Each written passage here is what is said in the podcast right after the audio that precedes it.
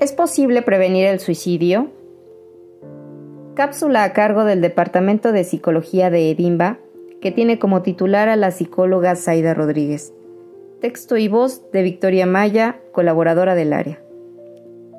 Si bien es posible brindar apoyo a las personas con tendencias suicidas, no se debe asumir la responsabilidad de que la persona afectada esté bien, ya que es necesario que haga un compromiso personal con la recuperación.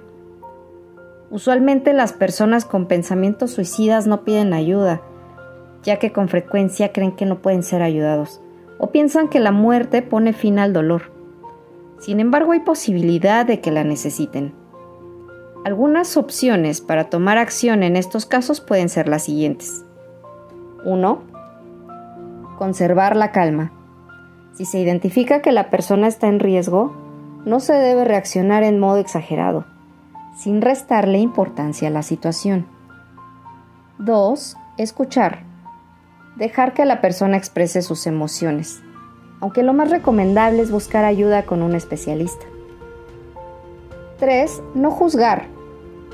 Será más fácil que la persona se sienta comprendida si es tratada con respeto, paciencia y sin prejuicios. 4. No discutir. Evitar frases como el suicidio está mal. Mira el lado positivo. Tienes mucho por qué vivir. 5. Buscar ayuda profesional. Conseguir información sobre los centros de tratamiento, llamar a una línea de ayuda y asesoramiento en crisis y animar a la persona a buscar a un profesional de la salud mental. 6. No dejar sola a la persona en riesgo. Hacer un plan de seguridad con la red de apoyo para estar atentos de factores detonantes que pueden llevar a una crisis. 7. Eliminar acceso a cualquier método de suicidio. Si quieres más información te puedes acercar al área de psicología para agendar una cita o escribir al correo zrodríguez.escueladediceno.edu.mx de la psicóloga Zaida Rodríguez. Gracias.